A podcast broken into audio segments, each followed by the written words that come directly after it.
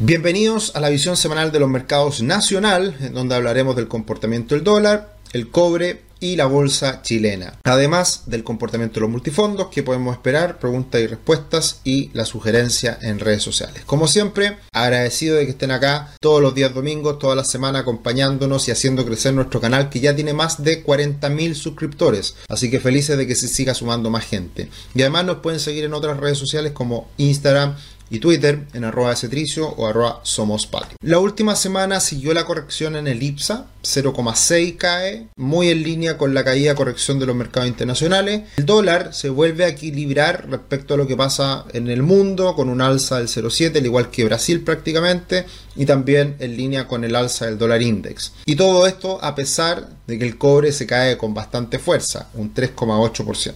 Muy importante a tener en consideración hoy día es que muchos venían esperando que el Banco Central diera alguna señal de retroceso en las medidas que ha tomado en el último tiempo, asociado al alza que ha tenido fuerte el dólar en las últimas semanas. Y ¿Qué es lo que dijo Rosana Costa en un seminario que se dio a conocer el día jueves? Habló precisamente de, de esta posibilidad de hacer cambios en las decisiones que ha ido adoptando. Recordemos, compra de dólares y por otro lado también baja de tasas fuerte. Entonces dijo, bueno, el hecho de que hayamos partido con un movimiento de 100 puntos base no es indicativo de la magnitud de futuros movimientos, pues podrían ser menores. Por lo tanto, súper importante lo que menciona Rosana Costa. Eh, era esperable que hablara en esos términos porque también mencionó, anteriormente dice, que el dólar ha tenido un aumento relevante, lo dijo también. Entonces son cosas que va monitoreando el Banco Central y evidentemente si todas estas medidas que ha adoptado hacen subir mucho el tipo de cambio, juegan en contra en el control de la inflación. Entonces por eso también es importante seguir lo que haga el Banco Central y las decisiones que vaya adoptando semana a semana.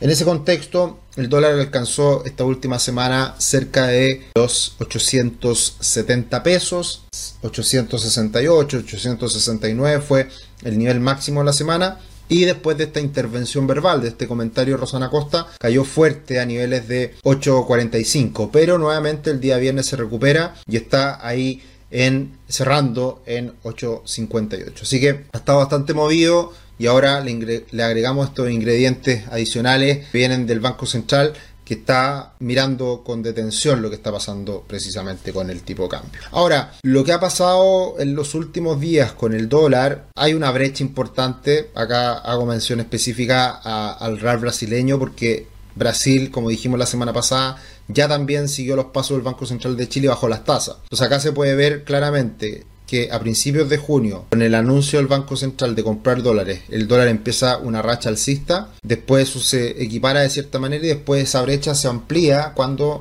se decide decir el Banco Central bajar las tasas, con la baja inflación que conocimos en Chile. Pero en el último tramo, teniendo en cuenta también que Brasil baja las tasas, esta brecha vuelve a cerrarse un poquito. Entonces, ¿a qué voy con esto?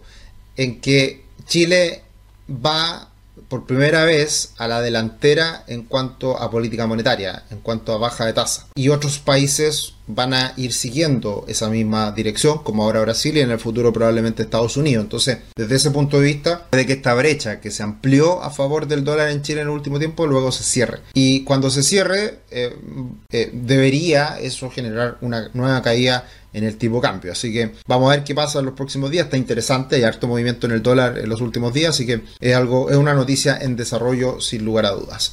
Y el dólar index también eh, ha ido subiendo en el último tiempo, por lo tanto eso es coincidente con el comportamiento del dólar en Chile. Probablemente se acerque a este nivel de 103 puntos aproximadamente, que es por donde pasa esa directriz bajista. Y el dólar index va a estar muy atento a lo que haga la Reserva Federal en sus próximos movimientos. Y mirando el comportamiento del cobre, cayó fuerte en la última semana y se vuelve a acercar a la parte inferior de el triángulo, este gran triángulo que hemos estado monitoreando en, las últimas semanas. Así que soporte importante ahora en el cobre, los 3,65 aproximadamente. Tu futuro comienza hoy, conoce la primera plataforma de planificación financiera de Chile, crea tu cuenta gratis y obtén una gift card de 25 mil pesos para comprar cursos en www.patrimor.com. Los dejamos cordialmente invitados a que se creen su cuenta y de esa manera se sumen a este mundo de la planificación financiera, ordenar sus finanzas y también a educarse junto a nosotros. El IPSA sigue corrigiendo de manera muy lenta, muy paso a paso, poco a poco. Eh, ya están los 6.250 puntos aproximadamente. Yo creo que no sería nada raro que vaya a buscar los 6.000 puntos, quizás incluso un poquito más abajo y una toma de ganancias bastante necesaria después del gran rally alcista que vivimos en el último tiempo. Todo esto va a ir muy de la mano también con la entrega de resultados, que a mi parecer no está siendo tan, tan optimista en el, en el grueso de, las empresas chilenas. Conocimos esta última semana también eh, los resultados del último mes de los bancos, que, siguen cayendo las utilidades. En general, eh, era esperable que con una desaceleración económica tanto de Chile y el mundo, muchas empresas chilenas empezaran a obtener utilidades menores eh, que lo que vivieron post pandemia. Entonces es un proceso que también puede ir ajustando las expectativas de, la bolsa, que de todas formas seguimos pensando en que está todavía infravalorada la bolsa chilena y todavía le queda recorrido, pero evidentemente estas noticias y, y los propios movimientos del mercado, que son en zigzag, alzas, impulsos, correcciones, eh, podrían llevar a esta toma de utilidades. En la última semana la acción que más subió fue Molplaza, eh, cerca de un 9%. Ripley eh, no ha parado de subir en las últimas semanas, de hecho en el mes ya sube más de un 7%. Un buen comportamiento el de Ripley recientemente e Itaú también un buen desempeño más de un 3%. Y las caídas ILC por este fallo de la Corte Suprema que básicamente vuelve a castigar a la ISAPRE. Recordemos que, que, ILC tiene en, eh, este holding tiene varias empresas, dentro de las cuales está AFP Habitat como principal activo, pero también tiene a Consalud. Así que eso también le afectó en los últimos días a esta acción, que además venía subiendo como la espuma. Había sido una de las de mejor comportamiento en el último tiempo. De hecho, en el año lleva un 56% de rentabilidad. Vapores eh, también corrige asociado a, la entrega de resultados de, de Hapac, que una de los grandes activos que tiene Vapores entregó resultados y fueron algo decepcionante al parecer. Y Sokimich también cayendo un 4% y CAP un, 3%. Si se dan cuenta, las principales caídas son básicamente empresas ligadas al, desempeño del mundo, commodities o, con desempeño en empresas en el extranjero. Y acá tenemos el ETF de Chile que se afirma, llega ahí a ese soporte y veremos cómo, cómo resulta ese soporte, esa directriz, si es que sostiene esta caída de la bolsa chilena. Y mirando el desempeño también de la bolsa de Brasil, todo medio en dólares, el comportamiento de los últimos días bastante parecido. Así que eh, van un poquito de la mano en lo más reciente el desempeño de, de esta empresa.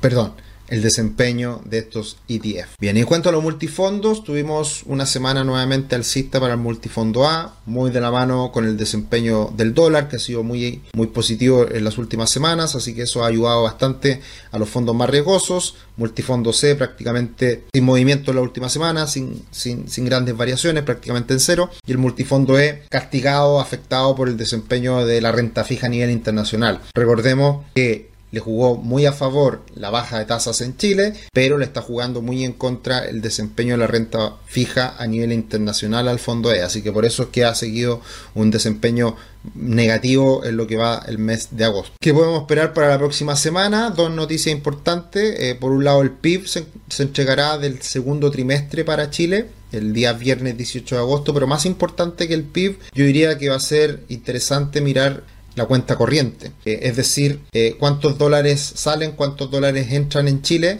y por lo tanto ese superávit o déficit eh, puede impactar al tipo de cambio. Y por ahí algunos esperan que sea una mejora ostensible. habíamos tenido un déficit de cuenta corriente muy fuerte en los últimos años, trimestres, y debería haber una recuperación importante. Así que en función de eso, podría afectar positivamente el peso chileno. Así que atentos al día viernes puede haber consecuencias para el peso chileno a partir de este, de este saldo de la cuenta corriente de Chile. Muchos comentarios la última semana. Hola Sergio, muchas gracias por la info. Una consulta en tus reseñas semanales. ¿Podría incluir un análisis de lo que ha ocurrido en la renta fija, ya sea local como internacional? Bueno, trato de comentarlo muy brevemente en los multifondos, que es donde principalmente le afecta a, a la renta fija como un todo. Eh, el fondo E tiene una duración en la renta fija de muy largo plazo. Por lo tanto, los movimientos de tasa de corto plazo le pegan más a esta cartera diversificada con duraciones a largo plazo. Como lo dije en esta oportunidad, eh, ha sido un mes negativo para la renta fija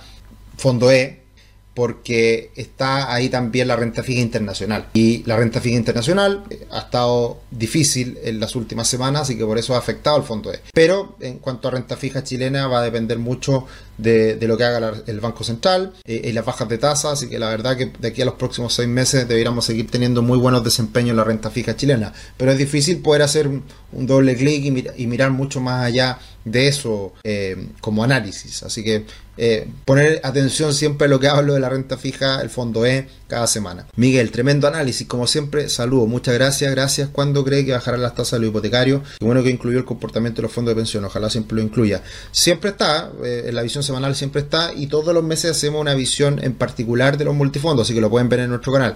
Y también hicimos un video hace poquito sobre las tasas de los hipotecarios a partir de la baja de tasa del Banco Central. Y ahí dijimos, nos jugamos en que creemos que el próximo año, con todas las bajas de tasas que se esperan por parte del Banco Central, en la TPM, que es de corto plazo, pero igual le pega a largo plazo, yo me la juego porque el próximo año podamos tener tasas hipotecarias en torno al 3,5%, lo cual pues, e-, es una mejora considerable respecto al 4,2, 4,3 promedio que está hoy en día. Así que eso, por eso nos jugamos. Jonathan, muchas gracias siempre. Eh, Giovanni, ¿puedes hacer un análisis de los futuros del litio, por favor? No me meto mucho ahí, es muy en particular, eh, no hablo del hierro hablo del cobre porque sin duda sigue siendo muy importante para la economía chilena, eh, pero el litio, a pesar de que ha ido ganando importancia, todavía no, me da para poder analizarlo, creo. Todavía es muy incipiente. Y además, eh, sabemos, tiene una implicancia directa en una empresa, pero, pero no mucho más que eso. Fondos mutuos, como los depósitos a plazo, irán a la baja a pasar el tiempo y bajen las tasas o dependerá de otros factores tenerlo en cartera. Los depósitos a plazo, los únicos depósitos, bueno, hay, hay,